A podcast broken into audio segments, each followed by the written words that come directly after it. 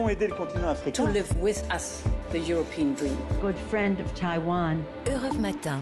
Une fenêtre sur le monde au réveil, c'est votre revue de presse internationale. Nous sommes d'abord au Maroc avec vous, Alexandre Blanc. Bonjour. Bonjour. Les unes des journaux marocains ce matin. Eh bien, les unes de la presse sont consacrées aujourd'hui à la mort d'une adolescente. Elle a succombé à un avortement clandestin après avoir subi un viol. Le drame a eu lieu dans un village à 5 heures de route de Casablanca.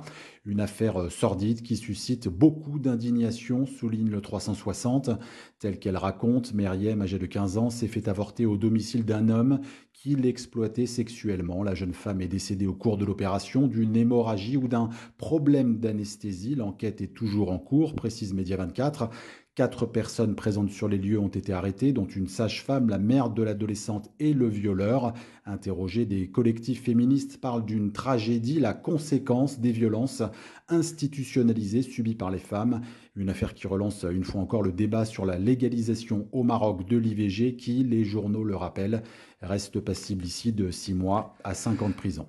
Direction maintenant le Brésil avec notre correspondant Jean-Claude Gérez. Jean-Claude, la presse brésilienne focalisée sur la présidentielle, la réélection de Bolsonaro est loin d'être jouée.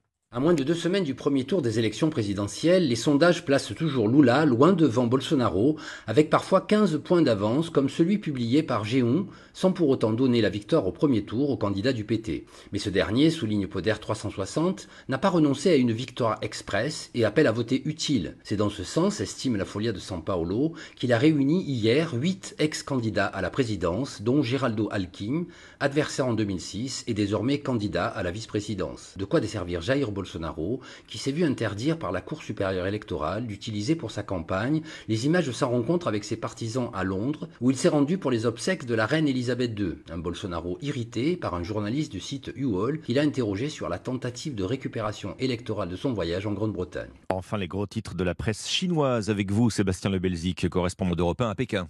Alors à la une de l'actualité, aujourd'hui en Chine, la journée mondiale de la maladie d'Alzheimer. Près de 20% des 30 millions de malades vivent en Chine, ce qui en fait le pays le plus touché, rappelle euh, le magazine Sixstone, qui revient sur les quelques 500 000 malades qui disparaissent chaque année. Ils s'enfuient de chez eux. Perte de mémoire, crise de démence et surtout une absence quasi totale hein, de prise en charge de cette maladie. La Chine pourrait compter 40 millions de malades d'ici 2050.